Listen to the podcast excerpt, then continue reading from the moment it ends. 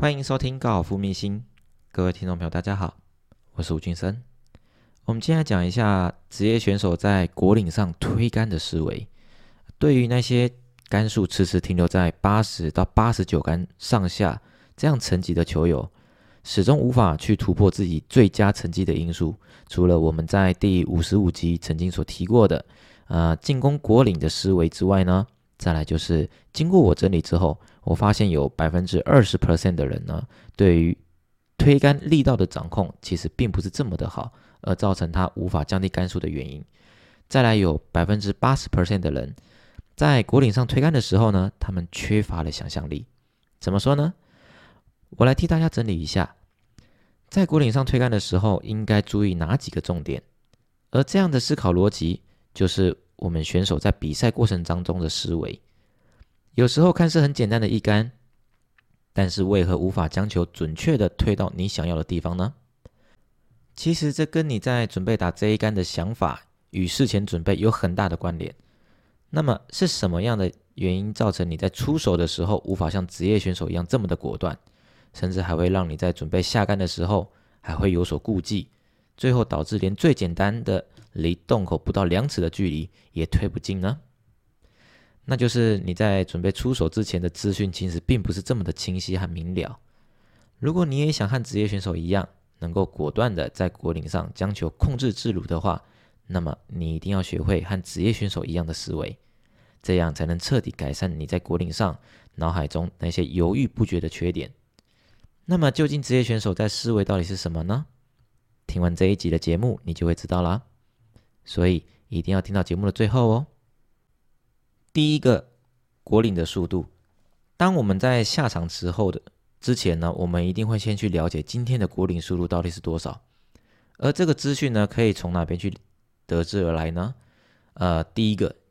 你可以从出发站去了解啊，比较好的球场，比如像全国啊、东方、永汉、美丽华或者是扬森，他们在出发站的时候，基本上都会先去。挂一个告示牌，去告知所有今天来打球的球友，跟他们说今天国领速度是多少。所以这个时候呢，我们当我们知道国领速度多少情况之下，我们在如何去了解我们要控制多少的力道啊？再来第二个，你可以从杆地的身上去得知一下，你可以去询问一下今天果岭速度大概是多少。我相信比较专业一点。的一个杆地哈，他们都会非常了解跟清楚这件事情，因为这个会决定在于就是你们在推杆的胜败的表现。所以当你觉当你清楚明了推杆的速度的情况之下，这个时候我们心里面才会有一把尺，今天鼓励速度是非常快的还是非常慢的，所以在推杆力道的控制就会有所不一样。第二个距离，而所谓的距离呢，就是当你球上果岭之后，你的球与洞口之间的距离。这个时候，我在打比赛的时候，我时常会提醒自己，不管多远的距离，如果说我只要我没有办法有把握一推进去的话，我都会将它控制在剩下两步以内的距离。怎么说呢？因为我平常在练球的时候啊，我有一个练习的习惯啊，我也可以将这样的练习方式来提供给所有听众朋友再做一个参考。你们可以用这种方式去练习看看。首先，我会去练习一步的距离。再来练习两步的距离，而一步的距离呢？怎么练习呢？其实这两个有个共同点，就是第一个步骤，我们在练习推杆的时候呢，我们的双脚一定要与肩膀同宽，这是一个基准点。而第二个呢，我们每一次球所摆放的位置一定是在我们的左眼正下方，对吧？所以这个时候，当你的球把摆放的位置在左眼正下方的情况之下，你会发现，我们球跟我们右脚尖的距离会比。球跟左脚尖的距离来的更长一些些，而这个时候，如果说以一步的距离来说的话，我会让我的球，我会让我的杆头往后拉至球跟右脚尖中间的地方，然后再摆荡出去。这样的距离呢，基本上我就把它推到一步的距离左右。好，再来，这个时候我推到两步的距离。当我在练习两步距离的情况之下呢，一样，双脚与肩膀同宽，我会让我的。右脚尖当做是一个基准点，在推一步距离的时候，我会让我的杆头往后拉至球跟脚尖一半的地方，这是一码的距离，就是所谓一步的距离。那两步的距离呢？我会让杆头往后拉至脚尖的地方，然后再送杆出去。这样用这样的方式，我会把这样用这样的方式，基本上你想要推到两步的距离，基本上就不会有太大的问题。所以这个就是我的一个 SOP 的流程。所以只要我没有办法将球一推进去，这个时候我都会让它留在两步范围之内。那最终看球跟洞口距离的距离剩下多少。如果剩下一码的话，我就用刚才就是双脚与肩膀同宽，然后让杆头往后拉至球跟脚尖的一半，再冲杆出去。这样就可以了。那如果是两码的话呢，我就让杆头往后拉至脚尖的地方，然后再冲杆出去。就像用这样的方式不断的练习啊，这个时候我相信你想要降低你三推的概率就会提升提升很多。第三个力道的控制，所谓力道控制呢，基本上很多的人很常会听到你上多少放多少，或者是你上杆上多少送杆上多少。你要先了解一些事情哦，其实我们在科学数据这样子不断的研究跟更新的情况之下，我们在上杆如果说上杆比例是一的话呢，我们在出去的时候送杆的幅度是上杆的一点二到一点五倍的距离，所以相对性的我们在下杆的时候一定是会有个加速的动作，不会有一个减速的动作，用这样的方式然后再慢慢去控制你的力道，这是第一个最基本，这是第一个最基本的一个部分啊，再来第二个。力道控制除了利用你的上杆的摆幅能够去控制你的距离以外，再来就是还有你的节奏。当你今天上杆比较慢，跟送杆也比较慢的情况之下，你会发现，当你今天要推两步的距离的时候，你的摆幅会做得非常的大。但如果说你今天你可以加快你的推杆的摆幅的节奏，你会发现你的摆幅其实不需要做的太大，但是你也可以推到两步的两步的距离。怎么说呢？比如说，我们节奏说一、二，用这样的方式。当你做一的时候，你是在往后引杆；停住的时候，准备做二的时候，这个时候你都是在做一个下杆的延展的一个动作。但如果说我今天将节奏调成为一、二，你会发现你很快就必须得下杆了。而这样的方式呢，以第一个节奏慢的节奏来说的话，你会感觉这个球比较没有一个撞击的感觉。而第二个节奏比较快的时候呢，你会发现你在推杆的时候比较像是用敲击的方式。其实这没有所谓的对跟错，就是按照每一个人习惯的节奏，然后去做一个力道控制的掌握的练习。第四个，想象力。想象力呢，就是我们刚才所说的，有百分之八十的人其实基本上对于在果岭上的推杆的想象力其实并不是这么的丰富。而这想象力呢，基本上我会把它当做是一个，比如说我会将我的推杆路线从我的球到洞口。过程当中，球是怎么滚动的？而这样的路线，一个虚拟的路线，我会从我的脑海里面不断的浮现出来。然后，当我拟定好这样路线情况之下，我再去去执行它，是否跟我想的是一模一样？而这个又会有一个好处，这样一来呢，可以很果断的去告诉自己，我的路线的判断到底是正确还是不正确。我会建议各位的球友可以慢慢开始有这样的意识哦。就是在推杆的时候，在推每一次推杆的前的之前呢，你一定要在你脑海里面很明确的告诉自己，有一条很清晰的路线是可以看得到你的球到洞口之间的滚动的路线是它是如何呈现出来的，然后你再仔细的去操作一遍，看你所想的跟你所做的最后球的滚动方式是否跟你所想的是一模一样。如果有的话呢，恭喜你，你的判断是没有错的。第五个。路线的判读，通常我们在打球的时候，我们路线的判读啊，基本上都是这个资讯，通常都是来自于甘地给我们的一个资讯。但是呢，我相信很多人有听过，甘地所给你的资讯，最终最终只能当做是一个参考而已。为什么？因为甘地一下子同时要服务这么多的球友情况之下，他能够放在你身上的心思有多少？除非你给他小费很多。那就另当别论，又或者说你跟这个杆地非常非常的熟，又或是说你今天打球，你所配到杆地是一对一，不是一对二或一对三、一对四之类的，这时候才有可能杆地给你的资讯是比较正确的。但通常以大部分来讲的话，杆地都是一对三、一对多，对吧？Anyway，所以这个时候杆地所给你的资讯，你认为它的参考价值有多高？所以这个在这个地方我必须要跟所有听众朋友说一下，说一下，你一定要开始慢，你一定要开始慢慢学习如何去判读国岭。它的路线应该怎么去走？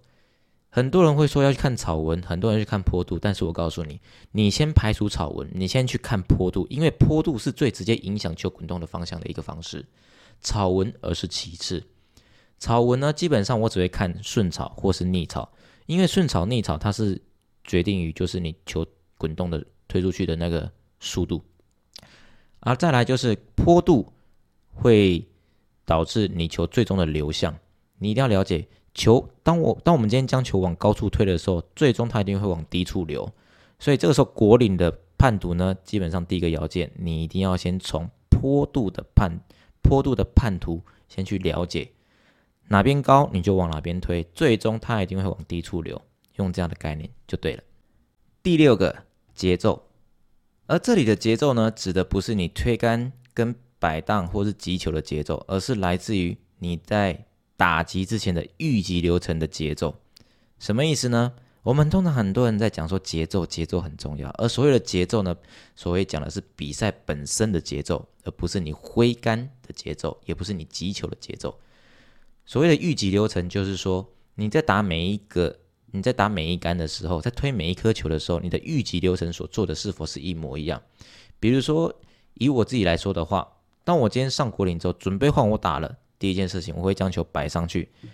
这个时候，我还不会将我的 marker 捡起来，我会先站在球的后方，蹲下去看一下路线，再走到对面，蹲下去看一下路线，再走到果岭的左右两侧去看一下路线。之后呢，去想象一下球的滚动路线，还有就是我要给它的力道要多少，去想象一下，顺便去感受一下，去做一个试挥。基本上我会试挥五下。然后站上去，而我站上去之后呢，我的习惯是右手先放球，先放球杆，让我的杆头瞄准目标。这个时候再将我脚站姿打开，然后左手再握上去，右手再重新握，然后我会试着让我的肩膀放松，稍微抖动两下，然后再去执行打球。而这个部分呢，是属于我自己的预计流程，我是把它解释成这么这么的详细，而相对性的。你们有没有去真正的去告诉自己，我的预级流程是什么？最好的方法呢？你可以试着在每一次打球的时候，请你的队友用你的手，用他的手机帮你在击球之前的所准备所做准备动作录下来，在打每一次的时候都录下来，然后这个时候你回来的时候可以自己检查是否都一模一样。如果都没有一模一样的话呢？基本上对我来说，这个时候你的节奏就会会有点不，有时候会跑掉。当你越打越急的时候，你的节奏会越做越快，甚至是你根本也懒得做你的击球预计流程，站上去马上就打，对吧？这个时候，请问一下，你要你要怎么能思考呢？当你今天你的思考逻辑是一个比较处于混乱的情况之下，你要怎么让自己心里冷静，将球打好，对吧？所以说，我在训练我的选手的时候，我都会用一个很简单一个检查的方式。让我去很明确的去看出我今天我这个选手他在比赛的时候是属于比较紧张的，还是属于比较放松的，还是属于比较正常的状态。我都会在他们在练习的时候，我会请他们做几个预级流程动作，然后从准备开始做的时候，我就将我的码表按下去，一直到他们将这颗球打出去的时候，我再让我的码表按停止，然后我会请他做个十次，而这个时候呢。我会基本上，他们打每一颗球所花的时间，大概都是在比较好的状态下，都是在二十八到三十秒之间的的时间就出手了。啊，所以说，如果说今天我要如何判断这个我的选手状况好或不好，我可以远远的，我甚至不用站得很近看他打球，我只要在远方看他打球，从他准备开始击这个球之前呢，我就拿起码表开始去计时。如果说这个时候我发现他的击球速度比他平常的时候来的快，那就表示他今天的状况可能很好，或者他手感很好，甚至连有时候连想都不用想，方面目标看好，球杆选择对，拿起来就出手了，就表示这个时候啊，这个学长今天的状况可能是很顺的状态。那如果说我发现他今天击球速度比平常来的更慢，很有可能就是他在判断的过程当中，跟他比赛赛前所练习的时候。的想法有一些出入，可能不是这么的果断，又或是说他今天状况非常好，便是他要想很久才办法去出手，所以用这样的方式就去做一个测量，你就可以很明确的知道自己的最佳状态是什么样子的节奏。所以你在下场的时候呢，就是应该用这样的节奏在打球才对。所以这样的练习的方式呢，我会建议你们在练一场的时候就开始慢慢要保持有这样的习惯，不要去小看每一次在训练的时候这些细节的动作，而这些细节动作呢，当你到了场上去之后，才是你救命的一个方式。第七个，球最终停止的地点在哪里？我们在推球的时候呢，我们当然不是一味的看着洞口，然后就是想着只想要把球直直往洞口方方向给推出去。有时候我们要是没有办法把握让球一杆进洞的话，我们也要去设法去想象一下，我的球最终所停止的地方要在哪里。比如说你要处在一个下坡的状态，或者处在一个上坡的状态，这个非常重要。还是你是习惯性推于，还是说你是一个习惯性擅长推右曲球的人？还是你是习惯性擅长推左曲球的人，这个都是观念，而且这也是关键。如果说你是擅长推右曲球的人，最终你将球留在一个推左曲一个路线，请问一下，你要进洞的几率，你要进洞的概率会大不大？应该对你来说应该是五十五吧，五十五十对吧？或者说老师要看一下距离，如果距离近的话不怕，那距离远的话呢？那么给阿贝西，超阿贝西，对吧？不是这样子的。所以我们在推球的时候，有时我们。even 我今天要是没有办法将球一推进洞的话，我也会让第二杆留在一个我比较有把握的推杆路线跟距离。所以说这个时候，变成是说你如果说没有办法一推进洞的话，这个时候你可以去判定一下，有时候不一定要推推在你的蓝线上，你可以很有点像是有策略性的将球留在你第二杆比较好进攻的路线上面，这才是重点。第八个。去想象自己永远都只是在推出直球而已，所以今天不管你判断出来的国岭的那个路线是右曲球，或者是左曲球，或者是一个 S 型一个路线，不管，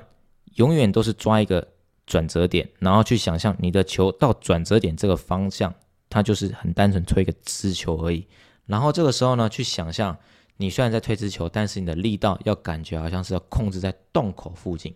这样就可以了，千万不要去想着说我球最后要转弯啊之类有的没。我跟你说，那些都是多余的想法。你只要永远去想着你所瞄准的地方。当你瞄准好之后，去想象你只是在推一个直球而已。第二个就是力道控制，这样就可以了。第九个，即使要失误，也要失误在最高点的位置。什么意思呢？比如说，我们今天我们的球到洞口，它的滚动路线是由右往左。